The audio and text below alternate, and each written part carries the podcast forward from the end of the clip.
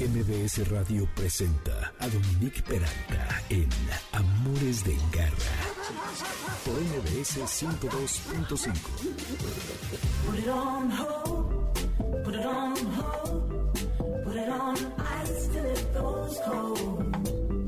Put it on hold, put it on hold, put it on ice till it goes cold. Some weightless cause I'm empty, I could float up forever, but I'm tethered to the pier, and you and I still bound together. could pull each other down until we reach the ocean floor. If we hit it, you start digging just to see if there was more. You're up when I'm down, I'm sure, but you down. We never make it y escuchamos esto que se llama Moju Put It On. Bueno, más bien, de Moju escuchamos esto que se llama Put It On Hold. Ponlo en pausa. Uy, ¿cuántas cosas en la vida no ponemos en pausa? Y pues honestamente habría que replantearse el que pues no siempre tenemos un mañana y que aprovechemos más las cosas porque la vida es corta, aunque no lo parezca, y tenemos que fluir en ella lo mejor que se pueda. Y por eso los animales, de lo que trata este programa, son aquellos que nos enseñan a morar en el presente y aprovechar cada minuto mientras estamos en él y no estarnos atorando en el pasado. Quiero simplemente nada más decirles que tuve una pérdida muy fuerte este, este día, ayer, y que pues me da gusto poder estar aquí con ustedes y que aprovechen cada minuto de las personas que ustedes quieran. Y pues bueno, hoy que es sábado 25 de septiembre, voy a tener aquí en Amores de Garra a la doctora Silvana Olivares, quien va a hablar algo de, algo muy interesante que es el enriquecimiento para los animales en el zoológico. Es decir, cómo hacer que su mundo esté lleno de estímulos y que sea mejor, lo cual de pronto parecería difícil ya que no están en su hábitat natural. Entonces ella nos va a platicar de cómo hacerle para que eh, puedan sacar lo mejor de ese lugar en el que se encuentran que es un zoológico, para ser más específicos. Y luego tenemos también a otro invitado muy interesante, que es el doctor Emanuel Tobar, acerca de lo que serían los diagnósticos de comportamiento a través de estudios fisiológicos, para poder tener más acerca de nuestros animales y cómo poderlos ayudar a resolver ciertos temas. Y para cerrar con broche de oro, a Javier Betancourt, que va a hablar de los bestiarios y de estos animales fantásticos que habitan en nuestro paisaje mental y que dan tanto significado a muchas partes de nuestras vidas, desde que somos chiquitos hasta ahora como adultos. Así es como iniciamos, Amores de Garra, bienvenidos. Soy Dominique Peralta, están en el 102.5 FM. Las redes en Twitter son Dominique Peralt, Amores Garra y en Instagram y Facebook Amores de Garra. El lunes va a estar el podcast disponible en mbsnoticias.com y en el resto de las plataformas que reparten este tipo de contenidos, además de que pueden buscar las ligas en nuestras redes. Entonces, sin más preámbulos, iniciamos. Manada de garra. Y les decía que vamos a hablar acerca de cómo hacer más interesante el entorno de los animales que están en los zoológicos. Para esto está conmigo la doctora Silvana Olivares, que es médico veterinario zootecnista, especialista en rehabilitación y fisioterapia, egresada de la Universidad del Valle de México, quien a lo largo de su carrera ha tenido la oportunidad de dedicarse a distintas áreas y especies de la medicina veterinaria, lo cual es un privilegio porque no todo el mundo puede meterse con animales pues que son salvajes, digamos, y su objetivo es aportar hacia la salud de los animales, crear conciencia entre las personas para su bienestar, para el bienestar animal. Y ya sin mayores preámbulos, Silvana, te doy la bienvenida, Amores de Garra, qué bueno que estás con nosotros. Y pues a ver, yo creo que mucha gente va a estar muy curiosa acerca de el manejo de los animales en los zoológicos, que hoy en día, afortunadamente, y tú me vas a corregir, está quienes los presiden, quienes allí trabajan, más interesados en que se puedan desarrollar mejor y que no nada más sean objeto de la curiosidad de los humanos que van y se asoman a sus jaulas, a las peceras y a todos estos lugares en donde los visitamos, en los zoológicos. Así es, hola, buenas tardes, muchas gracias por el espacio. Pues bueno, primero me quería como comentar un poco acerca de los objetivos que tiene un zoológico, porque por lo general la gente lo tiene muy satanizado y piensan que simplemente los tenemos ahí encerrados por negocio y la verdad es que no. Los zoológicos tienen objetivos, entre ellos es la conservación de especies gracias a los zoológicos hemos podido cambiar estados de extinción en ciertas especies. También una muy importante, que es una de las que más me gusta, es la educación hacia la gente, ¿no? Se ha demostrado que si la gente puede ver a los animales, tienen como más interés por aprender de ellos y saber qué podemos hacer para conservarlos, en lugar de que si solo los ves como por foto o documental. También otra parte muy importante es la investigación. Siempre nos dedicamos a la investigación de especie otra parte es la reproducción, eso va muy de la mano con la conservación de especies y lo más importante es el bienestar animal, que aquí es donde entra la parte de enriquecimiento. Entonces, primero les voy a explicar un poco de qué es un enriquecimiento. Un enriquecimiento es un cambio en la rutina.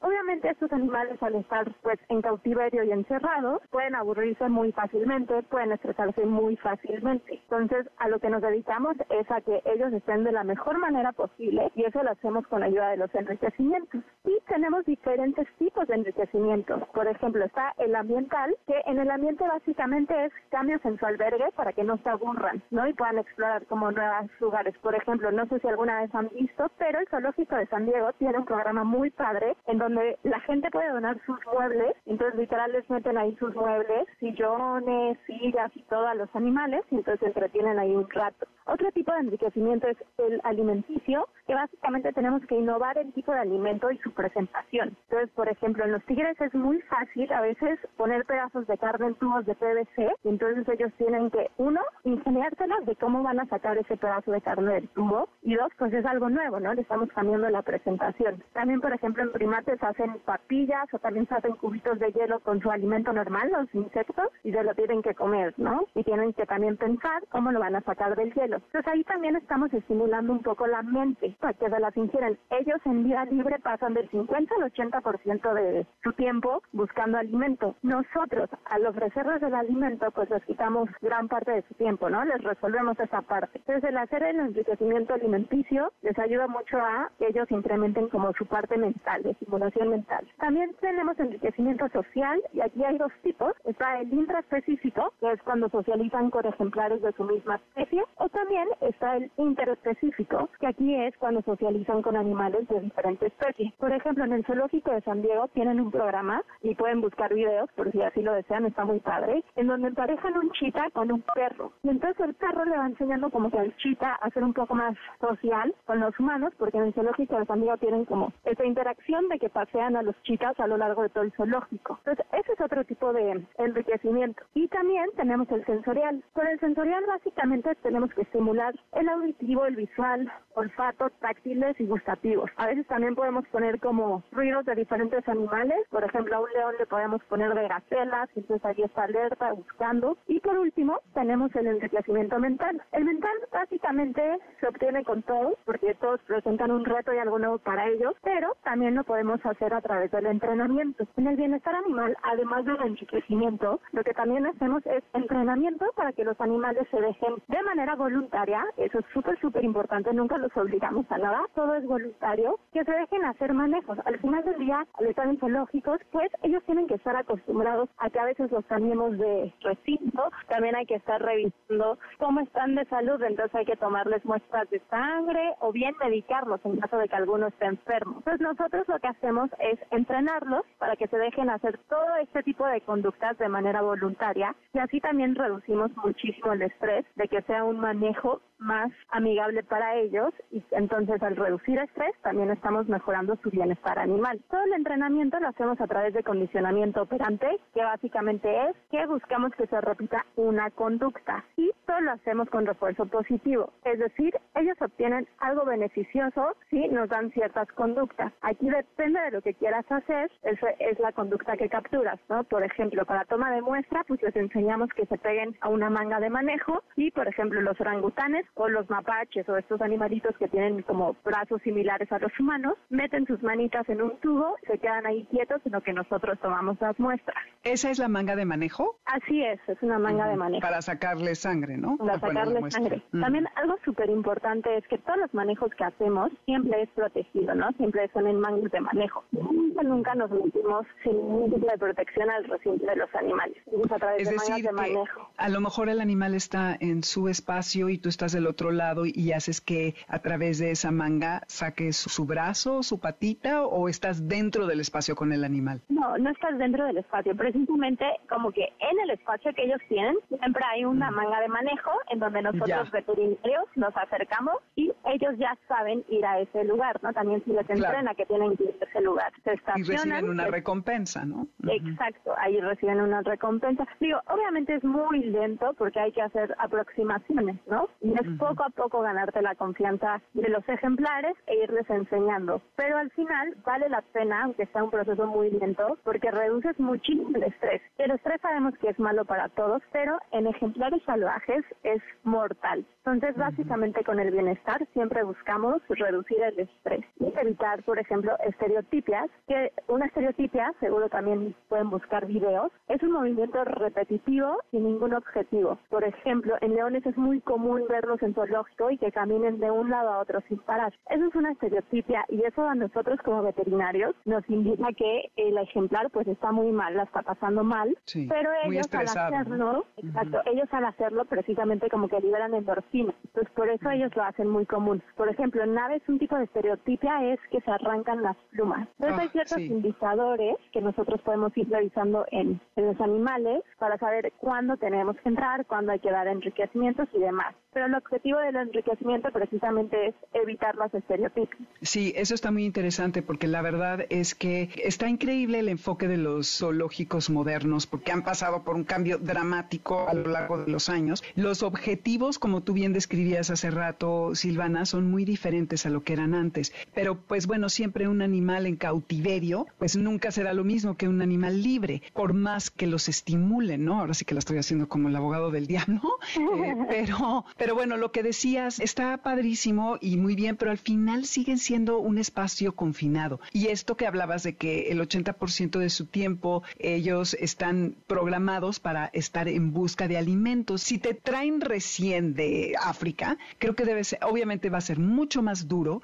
si eres un primate que si naces dentro de ese lugar, porque ahí ya vas a saber que así es, ¿no? Pero si vienes directo de la libertad, imagínate confinarte a un espacio limitado, por más enorme que sea el sitio, nunca se va a comparar a cómo es donde tú estás libre. Entonces, qué bueno que se han convertido en estos lugares en donde hay un enfoque mucho más humanitario y enfocado hacia su bienestar. Ahora, ¿cuánto tiempo les dedicas para que tengan todos estos estímulos? Porque en libertad los tienen constantemente. De hecho, también el nivel de estrés y de adrenalina debe ser muy importante. Buscar alimento y que no te coma el que sigue en la cadena debe de tenerte en alerta siempre, ¿no? Entonces también no es que sea la vida idónea, pero es la vida para la que están diseñados, ¿no?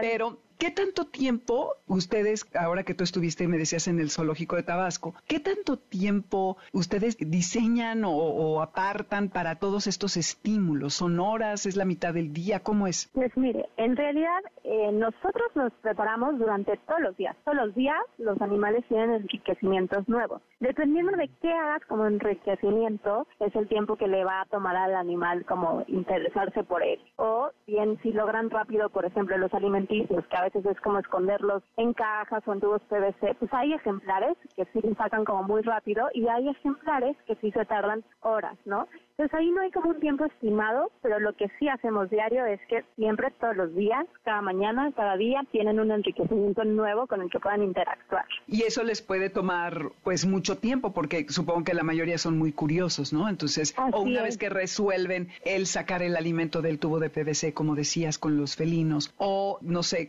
los primates que ya se disuelve el cubito de hielo, pues irán por otro, no sé, ¿no? Como que uno piensa, pues ojalá que todo el día pudieran estar lo más entretenidos posible.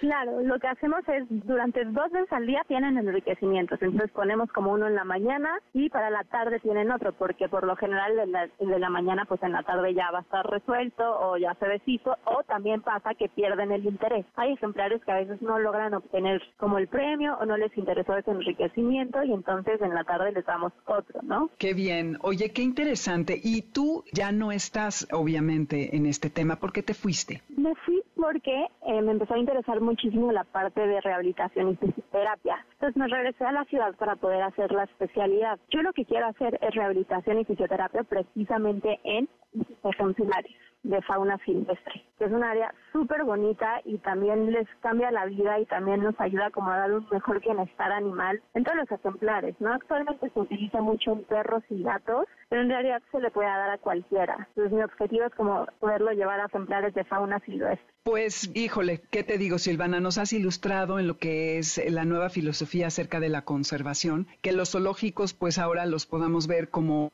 muchas especies, pueden evitar las amenazas que enfrentan todos los días en sus hábitats que están siendo depredados por nosotros y que el rol que puedan tener sea muy digno y que sobre todo la vida que ellos tengan allí sea lo más estimulante y optimista y llena de, pues, de todos estos elementos que hagan sus días mejores. Oye, Silvana, muchísimas gracias por esta plática tan interesante. ¿A dónde te podemos localizar? Qué bueno que, pues bueno, qué lástima para el zoológico que ya te perdió por el momento, pero qué bueno que te podemos tener en una práctica en esta parte de la rehabilitación. Si alguien te quisiera contactar, ¿a dónde tienes redes, teléfono, en fin, que te puedan ubicar? Claro, sin ningún problema. Mira, mi red social en Instagram es asilo es S-I-L-O Miranda. Entonces ahí está el Instagram. Y correo electrónico es silvanaom1020 arroba hotmail.com. Por ahí me pueden contactar y yo encantada de aclarar más dudas o lo que sea. Padrísimo. Pues vendrás otro día a seguir hablando de este y otros temas. Muchas gracias, claro Silvana. Que sí, con gusto. A ti que tengas un buen día. Igualmente. Gracias. Cuidados de garra. Bueno, pues ya les platicaba que íbamos a hablar de lo que es la zoopsicología. Y me intriga mucho porque ahora nos lo va a contar el doctor Emanuel de cuál es la diferencia, o si es que es lo mismo, entre lo que es la etología y la zoopsicología. El currículum del doctor Emanuel Tobar Amador es inmenso y si lo leo se nos van a ir todos los minutos de la entrevista en ello, pero nada más rápido les voy a decir que evidentemente es médico veterinario zootecnista con diplomado por la Universidad de Edimburgo, Escocia en Animal Behavior and Welfare de septiembre del 2014, también de la Universidad de Duke, USA en Canine Cognition and Emotion en 2017 y otro de prevención, reacción e intervención ante la violencia y maltrato animal del Instituto Mexicano de Investigación Animal en el 2020. Es miembro del Colegio Latinoamericano de Zoopsiquiatría, de la Sociedad Mexicana de Etología y Bienestar Animal de la Asociación Mexicana de Veterinaria Forense, certificado por el gobierno del estado de Guanajuato a través de la Secretaría de Desarrollo Económico como trabajador de calidad nivel 2, bueno, y especialista en clínica de comportamiento y canina, además de adiestrador, ponente manejador de perros, bueno, formador de varias generaciones, ha estado en congresos, en fin. Doctor Emanuel Tobar, bienvenido a Amores de Garra, qué gusto tenerlo. Oiga, y entonces platíquenos, ¿qué es la zoopsiquiatría y sería lo mismo que la etología o es algo diferente? Hola, mucho gusto y muchísimas gracias por la invitación. Fíjate qué padre que tengamos estos espacios para poder platicar y para poder platicarles un poquito de esto. Fíjate que se diferencia un poquito la zoopsiquiatría porque la base de nuestro estudio es la materia de psiconeuroinmunoendocrinología. Se oye muy, muy, muy extraño, ¿no? Sí, se oye muy. Psico, psico, neuro, inmuno endocrinología. Endocri Órale, pero esto sí suena como al psiquiatra, ¿no? O sea, no voy a ir al psicólogo a platicarle mis traumas, sino que voy a ir a que me medique. ¿Sería la Eh, diferencia? Más, más bien fíjate que es al contrario, porque nosotros partimos mucho del diagnóstico, el diagnóstico del comportamiento, pero también partimos de las bases neurofisiológicas y endocrinas. Por ejemplo, un perrito que es agresivo, en la etología clínica clásica sí se hace un diagnóstico, pero al final de cuentas se procura establecer un orden a través de la medicación. Nosotros partimos de un diagnóstico que puede ser la resonancia magnética, la tomografía computarizada y una serie de estudios para saber, porque por ejemplo, si el perrito tiene un tumor en la amígdala, en la glándula adrenal, sus funciones endocrinas van a estar alteradas, es decir, sus glandulitas no funcionan de manera natural. Entonces nosotros vamos más allá de eso y partimos de una base neurofisiológica y endocrina para después dar el tratamiento. El tratamiento incluso puede ser únicamente con trabajo del perrito para nosotros restablecer, digamos, de una manera la secreción normal de estas, de estas glándulas. Como por ejemplo, cuando tú vas precisamente al psicólogo, al psiquiatra, muchas veces no necesitas medicamento, pero sí te mandan, no sé, por ejemplo, al yoga, te mandan a, a cursos de superación personal y a través de ese conocimiento y ser conscientes de lo que tenemos es que podemos partir para el trabajo. No siempre es el medicamento. Ah, ya, o sea, sí, sí hay una diferencia importante. ¿Y usted se especializa para animales domésticos o también trata animales en zoológicos y otro tipo de animales que no sean perros y gatos? Fíjate que incluso yo todavía me especialicé más y solamente trato perros, ¿eh? Ni siquiera Ah. gatos. Sí, Ah, ah, sí, solamente ¿Qué tal? perros y, y estamos trabajando muy interesante con la Universidad Autónoma de Querétaro en la Facultad precisamente de Ciencias Naturales y precisamente estamos empezando a desglosar muchas de estas bases científicas como las diferencias morfofisiológicas de algunas glándulas, de algunas razas en específico como los pitbulls, que son un foco siempre decimos es problema, es problema, pero ¿qué crees que estamos a punto de poder demostrar que no es un problema, es una característica genética que una de sus glandulitas, la adrenal, esté un poquito diferente en tamaño y en función. y lo que eso significa. Porque además han de saber, Garra, escuchas, que el doctor Emanuel Tobar está impartiendo un curso que se llama Bases Científicas para el Entrenamiento Canino y que habla de cómo saber acerca de zoopsiquiatría canina y los procesos neurofisiológicos para lograr mejores entrenamientos. Claro, este curso ya está avanzado, ya no nos podemos inscribir, ¿verdad?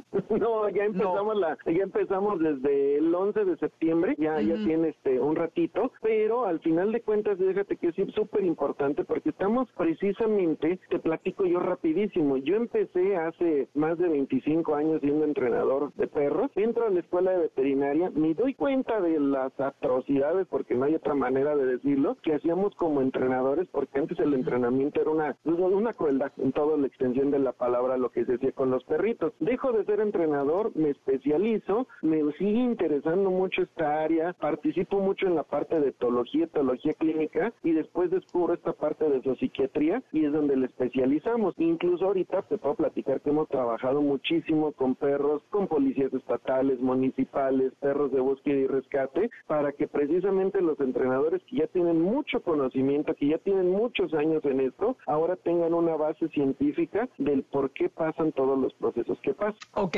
entonces, ¿nos podría, doctor, dar un ejemplo específico, a lo mejor de algún caso que haya sido emblemático, que haya sido complejo y que gracias a este tratamiento vía la zoopsiquiatría usted haya ayudado a alguno de estos perros? Te platico, por ejemplo, vamos a tener un caso clásico. Un día me hablan de una corporación de seguridad de allá del norte del país y me dicen es que un perro que era un perro excelente realizando búsquedas de personas ya no quiere trabajar, y está dejando de hacerlo. Imagínate lo que son tres, cuatro años de trabajo en ese perro. A través de todo el estudio que llegamos a tener, de diferentes estudios que realizamos, descubrimos que el perro había tenido una lesión en un ligamento cruzado de la rodilla. Y entonces el perrito cada que escuchaba lo asoció a la orden de su manejador de búsqueda. Cada que escuchaba esta orden recordaba ese dolor, tenía un miedo, una fobia y entonces ya no buscaba. Ya el perro asociaba esta orden que antes era algo muy bueno, ahora lo asociaba a algo súper, súper malo que era ese recuerdo de dolor. Tratamos del dolor evidentemente, hicimos todo lo que fue el trabajo de modificación, de reacondicionamiento, de desensibilización y el perrito hoy en día sigue buscando perfectamente personas. Pero fíjate qué importante es llegar al diagnóstico preciso, saber la puntualización del problema, porque a partir de aquí es que nosotros podemos recuperar este perro que es súper, súper valioso. Claro, y ahora ustedes le hicieron una serie de pruebas, como lo que decía usted, o sea, de laboratorio y demás, para poder llegar a esto. Ahora, ¿no se supone que los perros no tienen memoria y que esto es uno de los fundamentos en los entrenamientos, que no puedes castigar al perro o llamarle la atención si tú sales y llegas a encontrar tu casa destrozada o que defecó en alguna parte del, del cuarto, que tú le llames la atención en ese momento, que se supone que no, no tiene conciencia de eso que pasó? Es correcto lo que mencionas, sin embargo son momentos bien diferentes, fíjate. Lo que tú estás mencionando es todo un proceso de raciocinio y en los perros lo que tenemos es cognición, en los animales en general. Entonces el perro lo que está teniendo es en ese momento, sí tiene mucha memoria, tanto a largo plazo como a corto plazo. Sin embargo, si tú llegas a casa y el perro, el momento en lo que está viviendo en ese momento es recibirte después de no haberte visto, pero tú ves que hay una popó, que para él haya sido algo perfectamente fisiológico, ¿qué estás castigando? Que te estés recibiendo en ese momento. Ah, Eh, Son momentos muy diferentes. Hay una frase que me encanta decirla y que ojalá todos nuestros amigos que nos escuchen se la queden grabada de supermemoria, que es que un segundo es tarde para corregir a un perro. Ojo, corregir, no castigar, que el castigo en los perros no aplica y sí provoca dolor. Un, cualquier castigo que provoque dolor va a generar una hipersecreción de la glándula adrenal, va a producir adrenalina y la adrenalina en el cuerpo nos causa incapacidad cognitiva y baja percepción sensorial. Entonces tenemos que ser muy cuidadosos en los momentos y sobre todo lo que nos tiene la clave del éxito en el aprendizaje en perros de trabajo, en mascotas, en todo, es que tenemos que entender que somos un núcleo social de convivencia con dos especies diferentes y ellos no van a pensar igual que nosotros ni nosotros vamos a actuar igual que ellos. Entonces tenemos que adecuar estas líneas de comunicación para poder comunicarle a nuestro perro qué es lo que queremos y cuáles van a ser las reglas de convivencia para estar en una convivencia sana, valga la redundancia, ambas especies dentro de este núcleo social. Oiga, está terrorífico esto que dice de... Me encantó la frase, un segundo es tarde para corregir a un perro. Pero que el castigo es obvio, depende del tipo de castigo. Un grito, pues no sé si duela, pero sí genera miedo, ¿no? Entonces, un castigo produce dolor e incapacitación cognitiva y paraliza, pero a nivel hormonal también le afecta al animal. Por supuesto, imagínate, yo siempre les pongo el ejemplo. Hay dos ejemplos clásicos que utilizo. Imagínate que tú tienes una fogata y que para apagarla usas gasolina. Es ilógico. Entonces, ¿por qué en un problema de conducta vas a castigar, vas a golpear, vas a regañar? Si el pobre animalito se está o muriendo de miedo o tiene una incapacidad. Es como si el otro ejemplo que utilizo siempre, es como si de repente tú dices, me lesioné corriendo un maratón, pero ahora voy a correr otro. Ah, entonces te vas a entrenar el triple, aunque Sí. te genere dolor y todo, sí, pero esa es la corrección que hay que hacer. Y si no lo haces, te castigo y te pego. Exactamente. Ay, no, qué fuerte. Entonces, ¿qué es lo que hay que hacer, doctor Emanuel, cuando Sí. encontramos una situación así? Porque sí, Sí. generalmente uno se pone histérico y empieza aparte a tener un diálogo inútil, ¿no? Porque el perro pues, ni entiende. Partimos desde mucho antes, desde mucho antes de ver una situación así, en ser conscientes y tenemos que trabajar muchísimo en eso, en que somos dos especies diferentes. Que si queremos convivir vamos a tener que poner de nuestra parte tanto perros como humanos y también ser conscientes que existen patologías fisiológicas, neurofisiológicas o endocrinas que pueden afectar a los perritos, igual que nosotros, como por ejemplo yo les digo otra situación que para mí es, es así frustrante y es de miedo también como tú lo mencionabas, cuando por ejemplo les digo, ¿cuántos niños autistas no sufren un terrible calvario en las escuelas con los papás y todo antes de ser diagnosticados con autismo? Porque es una enfermedad que no detectamos hasta que no corremos las pruebas correctamente. Entonces imagínate un perrito que tenga un trastorno de ese tipo en alguna de sus glándulas a nivel neurofisiológico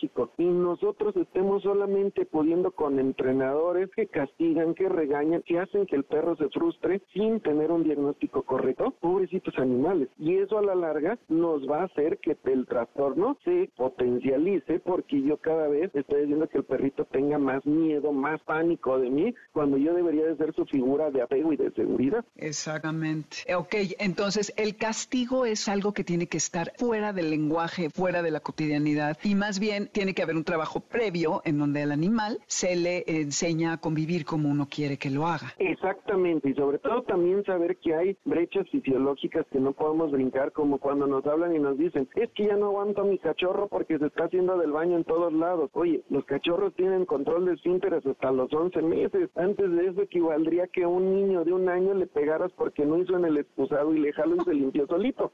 Así, así de inverosímil es, pero porque es perro se nos olvida que es perro y que también pasa por un proceso de infancia, de niñez y de adolescencia. Sí, sí, los, los cachorros son adorables, pero son una pesadilla en ese sentido.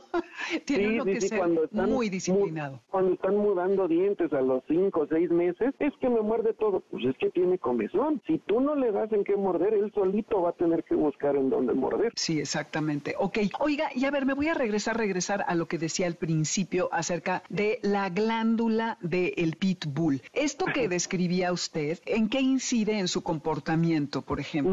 en- en esta Muchísimo. Estamos trabajando en poder demostrarlo. Hasta ahorita los casos que hemos tenido a través de la, medición con ultrasonido y de Doppler de la glandulita adrenal con con pitbulls con problemas de comportamiento ha sido muy, muy, muy puntualizado. Y es que una glándula que está más desarrollada, que es una glándula más grande, imagínate tú que es una esponja. Una esponja más pequeña pues tiene menor capacidad de retención de agua y de que cuando se exprima le salga menos. Pero si esta esponja tiene el doble o el triple de tamaño, va a tener más. Eso pasa con la adrenalina. Y lo que pasa aquí muchas veces es que desgraciadamente en el caso de los pitbullcitos, son unos perros fantásticos para hacer mascotas, fantásticos, son una chulada de animales, pero fueron creados y criados para pelear, sin tener el conocimiento fisiológico, cuáles eran los pitbulls que más cruzaban, los que mataban a otros, los que peleaban mejor, los que ganaban las peleas, y así fueron seleccionando glándulas adrenales mucho más desarrolladas, y esto incide en que los perritos tengan este, cuando decimos el famoso, es que se trabó, es que se perdió, no es eso, sino que esta glándula está tan activa y está tan preparada para producir tanta adrenalina que causa incapacidad cognitiva, baja percepción sensorial y es cuando vienen los accidentes con ellos. Y ojo, no es que sea malo, que sea agresivo el que pelee con otros perros, porque al final de cuentas es su naturaleza. Hay un dicho que me encanta de, de un amigo de Omar, que es muy buen amigo, también entrenador, pero siempre dice, podemos sacar al perro de su naturaleza, pero no vamos a sacar la naturaleza del perro. Sí, exactamente. Como en inglés también, you can take the girl out of Kentucky, but you can never take Kentucky out of the girl, ¿no? Es lo mismo. Exactamente, sí, sí, sí. O sea, o sea, imagínate, si toda la vida es como los schnauzer también, fueron, son animales para cazar en madriguera y a través de su ladrido hacían que los animales de la madriguera salieran huyendo para que los cazadores los pudieran matar y que ahora yo diga, no tiene que ladrar porque me molesta. Oye, era lo más valioso de ellos y ahora les pedimos que no lo hagan después de más de 10.000 años de evolución, no vamos a poder en una generación. Claro, híjole, sí, sí, está, está bien interesante, muy complejo. Y entonces, ahora con este conocimiento, pero entonces haga de cuenta, usted si va a entrenar a un pastor alemán, un belga malinés o a un gran danés, toma en cuenta sus características de glándulas y toda esta parte más eh, para ver cómo tratarlo. O sea, cada raza sería un caso distinto o es cada individuo o cómo le hace.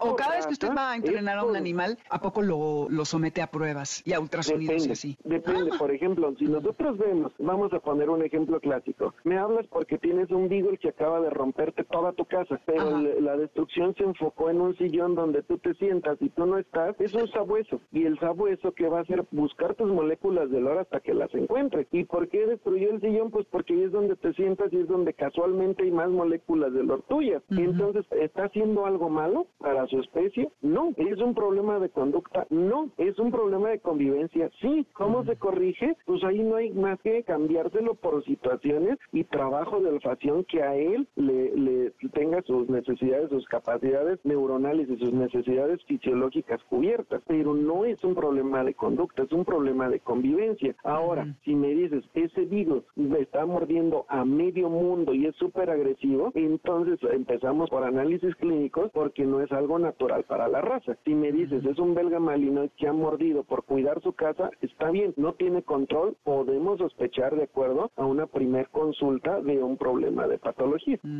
Sí, que hay que ir más allá que la conducta. Hay muchas cosas que en su cuerpo ocurren, que es lo que entiendo que, que sería como el enfoque de la y que esas pueden estar generando el que haya este comportamiento. Y ahora, ¿cómo yo, eh, que no soy científica ni veterinaria ni nada, y alguien del público también, si queremos aprender acerca de esto, como plantea su curso, ¿cómo le puedo hacer para saber acerca de esto? ¿Dónde puedo ir? ¿O usted da más cursos o cómo es? Sí, damos cursos. Digo, este curso es para entrenadores, veterinarios. Sí lo está tomando, fíjate, es increíble porque ya está inscrito José Luis, me parece que es su nombre, sí, José Luis, es un dueño de perros que ha tenido muchos problemas y muy malas experiencias con entrenadores y ha tenido un resultado fantástico a través de, de, eso. Obviamente le está costando más trabajo, pero le está echando muchas ganas. Pero también tenemos cursos desarrollados y tenemos muchas pláticas en nuestra página de Facebook de CESCA. Ahí nos pueden este, escribir, ver los videos que tenemos, damos algunas conferencias con algunos laboratorios y todo eso les puede ir ayudando y abonando para tenerlo. Ahora, es bien chistoso. A mí, por ejemplo, me refieren muchos casos, tanto entrenadores como veterinarios, no solo de acá de Querétaro, sino de todo el país, nos van mandando perritos para entrenar, para trabajar con ellos, pues. Claro, suena súper interesante. Entonces, se me está ocurriendo que a lo mejor alguien de entre el público, nos quisiera mandar un caso así muy difícil para que lo consultara con usted y a lo mejor en una siguiente plática podría usted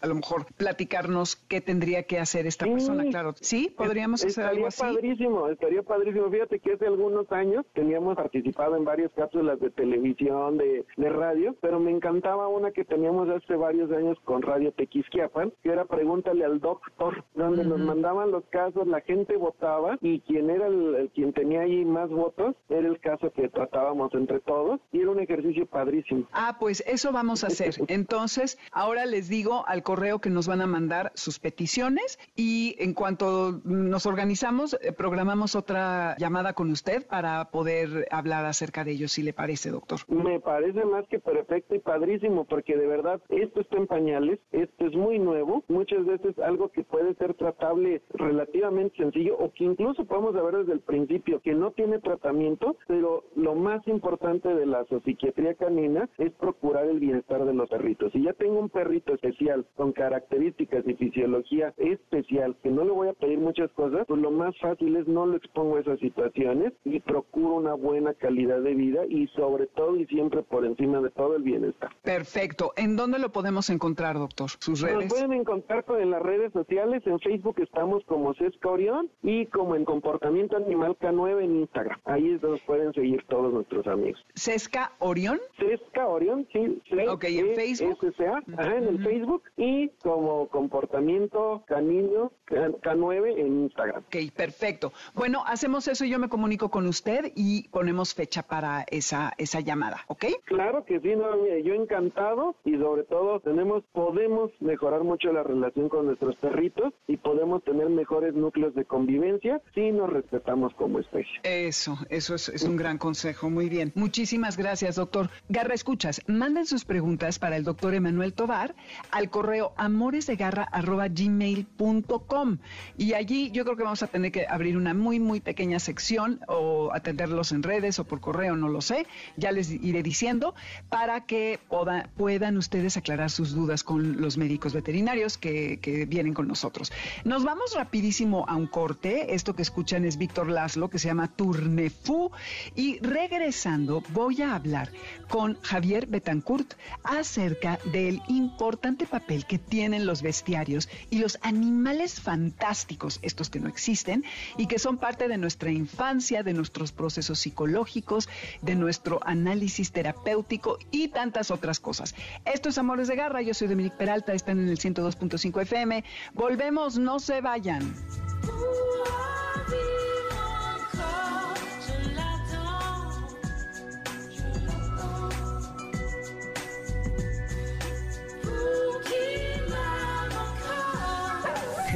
Quieto! Quédate con nosotros. En un momento regresamos.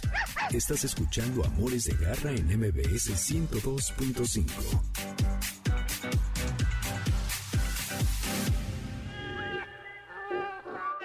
Continuamos en Amores de Garra con Dominique Peralta en MBS 102.5. ¿Sabes dónde está tu gato? Regresamos. MBS 102.5.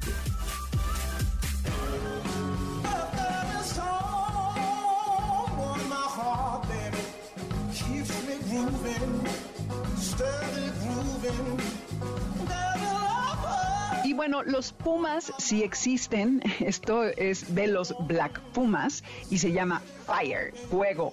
Todo, todo lleno de simbolismo, lo que es el color negro en la alquimia. Ahora van a ver que voy a hablar con Javier Betancourt acerca de alquimia, acerca de animales fantásticos y de los animales que, aunque los pumas no lo son, pues por eso escogí esta canción. Pero bueno, soy Dominique Peralta, esto es Amores de Garra por el 102.5 FM. En Spotify está la lista con la música. Van a mi nombre y buscan la de Amores de Garra. En redes estamos en Twitter como Dominique Peralt, arroba mbs 102-5, Amores Garra, y en Instagram y Facebook Amores de Garra. En este momento estamos en línea y en la aplicación de mbsnoticias.com. El lunes allí van a encontrar el podcast y pueden ustedes ya sea escuchar el fragmento que les importa, la parte que no terminaron de oír o escuchar todo el programa completo. Además, en todas las repartidoras de contenido auditivo, de podcasts y de todo esto, pueden encontrar nuestro programa. Garra Cultura. Pues, Garra Escuchas, como decía al principio, hay muchos tipos de animales, los que existen y los fantásticos. Y hay una serie de documentos, de libros que se llaman bestiarios, que sobre todo se usaban en el medioevo, que a mí me parecen fascinantes y que narran muy bien la historia de la psicología de la humanidad. Y para hablar al respecto está conmigo Javier Betancourt, quien estudió letras francesas, psicología y comunicación, y sobre todo es un gran lector, cinéfilo y estudioso autodidacta de la mitología antigua, de los símbolos, las culturas y las religiones antiguas. Ha sido crítico de cine en la revista Proceso desde hace más de 23 años. Allí lo pueden leer, se los recomiendo porque son extraordinarias sus críticas. Y también es astrólogo y tengo que decir que es mi maestro de astrología, al que conozco hace más años de los que les voy a confesar, no es por nada, que le tengo un aprecio enorme y que me honra que venga hoy a Amores de Garra y que sepan que atiende a personas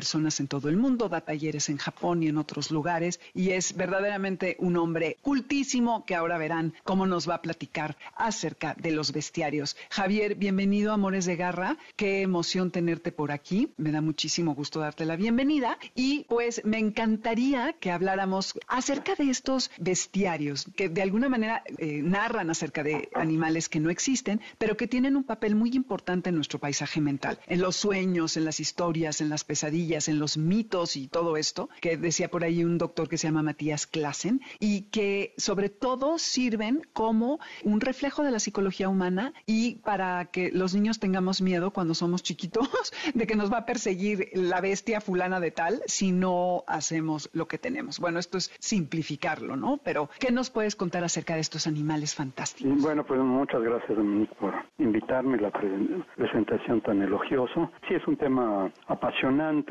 Rápidamente podríamos, para introducir el tema, mencionar que sí, como, como decías, eh, hay una diferencia entre el enfoque que la Edad Media tiene sobre los monstruos, animales fabulosos, y el que tuvo la antigüedad, sobre todo si lo vemos desde el punto de vista de la antigüedad clásica, greco-romana, donde los mitos pues están plagados de este tipo de, de animales fabulosos como la esfinge, la hidra, la quimera, los grifos, generalmente una combinación de, de varios animales y que representaban ya sea plagas, monstruos que el héroe tenía que enfrentar, algunos eran combinación de humanos, un poco como la, la esfinge o la, o la equidna, y gradualmente en la Edad Media, como que eso va perdiendo presencia a nivel este, popular y, y literario, entonces así como que se reinventan o escogen determinados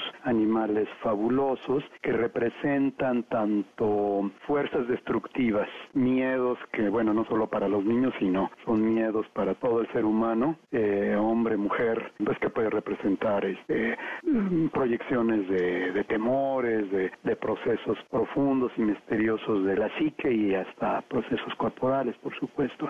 Entonces, estos bestiarios tenían como la... Era muy interesante lo que escribían en la Edad Media, dibujaban, acordémonos que la Edad Media es una etapa de un, eh, un arte muy depurado en el sentido del dibujo, de la eh, iluminación, los manuscritos, todos los, los monjes tenían tiempo para perfeccionar sus técnicas, sus coloridos, en fin, ¿no? Y esos animales eran, eran muy animales fabulosos que vamos a mencionar. A la vez estaban muy en contacto con el pueblo, la gente los veía pues en las catedrales, las iglesias, ya sea esculpidos, dibujados, en los poemas, en los cuentos, todo estaba plagado de esta, de, de vamos a decir que, que estos animales eh, fabulosos creaban un ambiente. Claro que con el, la, la tradición cristiana hay un énfasis en representaciones de bien y mal, virtudes, fuerzas que representaban ya sea aspectos de religiosos, sobre todo de la, de la presencia del Cristo, la Virgen María, y todo lo que se va estableciendo en la como visión espiritual en la Edad Media, o las fuerzas obscuras, demoníacas. Entonces los animales que escogí serían cuatro, para no extendernos demasiado, serían el unicornio, la salamandra, el dragón y el ave fénix. Esto, em, eh, entre paréntesis, se diferencian de los animales, digamos, más comunes y concretos como la vaca, la serpiente, el conejo, el, el águila, el caballo, que eran animales que podían tener una realidad inmediata, tangible, en la vivencia, en el trabajo, este, en la comunidad. Y estos animales que se suponía que existían, gente em, culta y seria le daba, les, em, daba categoría de existencia, de que en algún lugar del, del mundo existían o que alguien había visto, eh, era testigo de, de la existencia por ejemplo, de un unicornio. Mm, un dragón. Un dragón, por supuesto, un símbolo este, universal. La salamandra era también, este, decir, la gente, la gente afirmaba su existencia y sus cualidades. Entonces es muy interesante porque de alguna manera, de muchas maneras absorben los, los mitos de la antigüedad, se adaptan a, a la espiritualidad cristiana y al mismo tiempo permiten, porque la espiritualidad cristiana se va haciendo cada vez más racional, más tangible, el monoteísmo es muy abstracto, y entonces esto permitía, por un lado, la inspiración poética, eh, abría la, la, imaginación en todos los sentidos, y además estos animales que este, mencionamos eran símbolos eh, específicos de la alquimia, que era una ciencia espiritual, es una práctica espiritual donde se explicaba o se ilustraba a base de símbolos, porque los procesos alquímicos son demasiado, si lo vemos racionalmente en términos de ciencia moderna, demasiado fantasiosos o demasiado complejos espiritualmente. Entonces tenía que ilustrarse en estas imágenes. No, nunca fueron los símbolos de la alquimia, la astrología, el tarot, la cabalá, nunca son específicos unívocos, ¿no? Que nada más A es igual a, sino un, un dragón puede representar fuerzas positivas, puede representar las fuerzas de la oscuridad, la noche, el caos, y había que mm, ya sea apoyarte en estos este, animales, saberlos conquistar o vencer como, como el dragón, el dragón que además es un símbolo universal no solo de la Edad Media, sino la Antigüedad, en Oriente, yo creo que en todas las culturas existe el equivalente del dragón. Había dragones de, tierra, dragones alados de aire, dragones de fuego y, agua.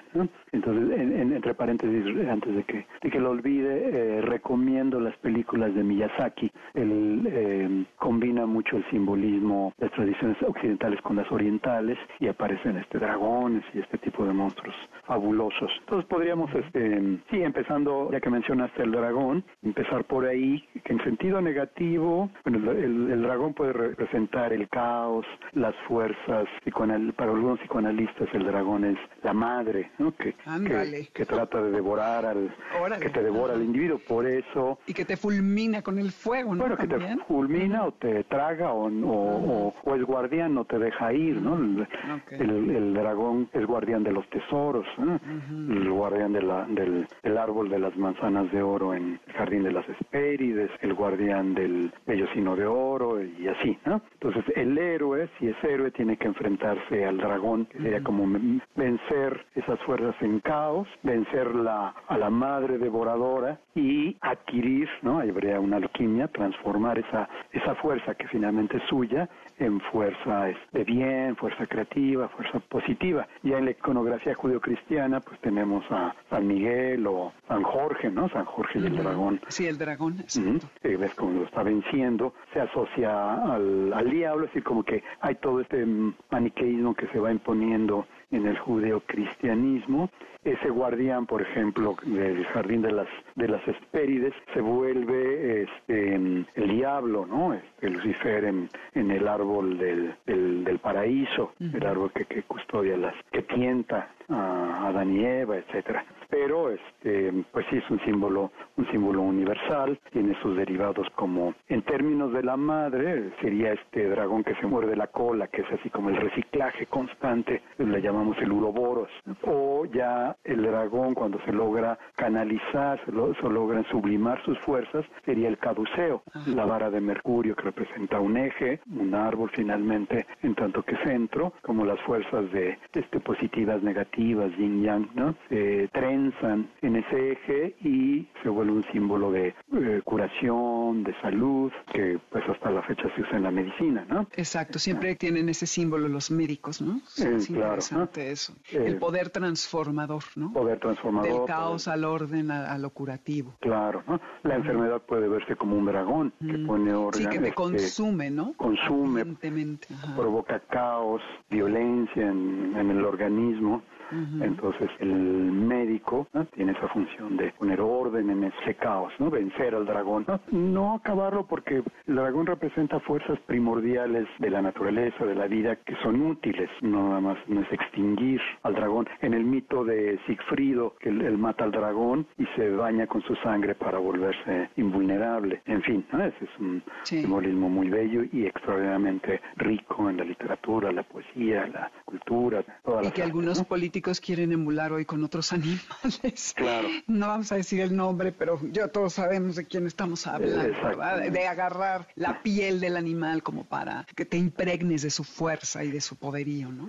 Sí, sí, definitivamente. Bueno, pues este, de ahí si pensamos en los caballeros águilas, los caballeros jaguar, ¿no? En, la iconografía, en la tradición azteca de los guerreros era ponerte la piel de ese animal era adquirir las cualidades y la fuerza de tal animal. Por eso Heracles andaba, ¿no? Hércules andaba cubierto de la piel del león de Nemea que vence de Soya y usa la piel porque adquiere la fuerza del monstruo que mató. Ahí hay una alquimia, por eso la alquimia usa estas este, imágenes. Entonces representaban también toda esta clínica que veían los alquimistas en las fuerzas de los metales y de los elementos, ¿no? por ejemplo la salamandra que puede representar el, el azufre que no se quema, transformador. La idea ¿no? en el bestiario de la salamandra era un este animal que vive en el fuego, puede estar en el fuego y no se quema. Y la visión moral, ejemplar que daban era, vamos a decir, es como el, el hombre justo que no se quema. Entonces, ¿Era aspiracional la salamandra de alguna forma? Eh, sí, la salamandra puede ser una imagen de la fuerza, de la fortaleza espiritual, que no se va a consumir, que se mantiene frío en su elemento, en su posición. Complementario ese simbolismo de la salamandra con la famosa ave fénix, símbolo también, era esta ave fabulosa que podía crear hacia su nido, se incendiaba, se convertía en ceniza, se consumía y renacía de sus propias cenizas. Es una imagen que llega a ser una imagen del, mismo Cristo, una imagen de, muerte y resurrección, o la imagen de la transformación espiritual. Es bellísimo, el, he visto el, Fénix, es muy conocido hasta en, Japón. Hay un templo en, en, Kioto, el templo al pabellón de oro, que tiene en el, la punta del, del techo tiene un ave Fénix, eh, un escritor Mishima, porque un, monje quemó el templo, decía que era algo tan bello que no podía soportar esa belleza y, y no, no tenía que ser de este mundo y lo quema, pero lo reconstruyen idéntico. Sí, Entonces, solo los japoneses, ¿qué te digo? Claro, es, este, es bellísimo y este, te puedes quedar horas contemplando ese, ese templo. Y ahí ves, cuando lo, lo he visto, me recuerdo esta descripción de Mishima de cómo el, el monje adora y envidia ese fénix que va atravesando todas las eras, los tiempos, y obviamente es de oro, quiere decir, es, así como que es el oro alquímico, es, representa la. Indestructible. es indestructible, representa la, la, perfección, la longevidad, entonces es un símbolo de inmortalidad que se supone que existe desde, el, desde Egipto, ¿no? Ya lo menciona Heródoto, en la alquimia taoísta, en la alquimia china, está como el, pues el símbolo del, de la lucha del sulfuro, sufre, digamos, ¿no? y del mercurio. Claro, esto nunca es, los elementos no corresponden a los elementos reales, por claro, sí, son el, figurados. El mercurio, el químico, ¿no? Todo eso que se mueve, que cambia. El fénix macho es un símbolo de felicidad para ellos, el fénix hembra es la reina. Eh, ¿Para los japoneses? Eh, para los para los chinos, digamos, en este caso, ¿no? obviamente que están ahí muy cercanos en, su origen.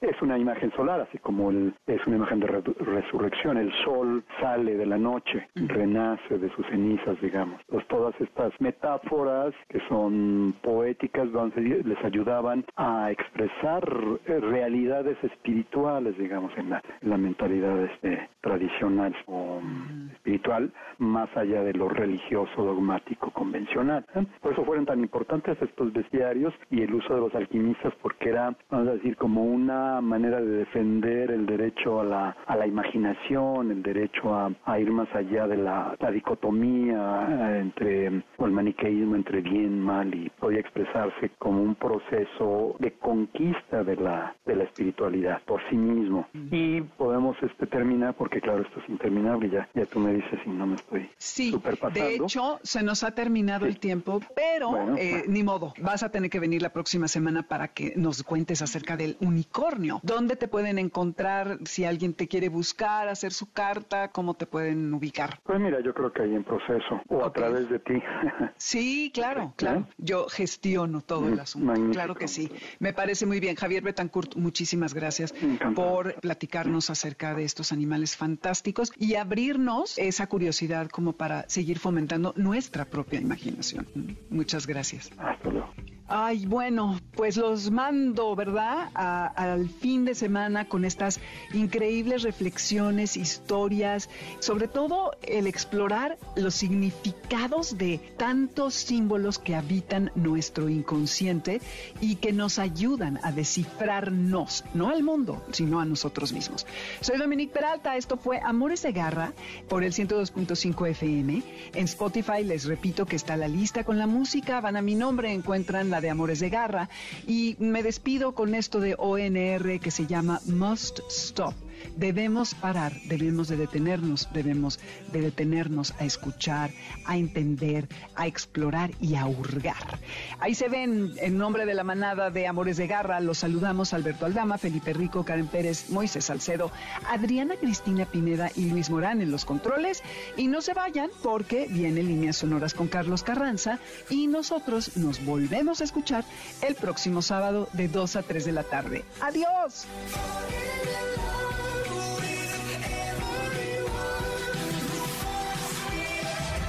MBS Radio presentó Amores de Garra con Dominique Peralta. Te esperamos el siguiente sábado a las 2 de la tarde por MBS 102.5.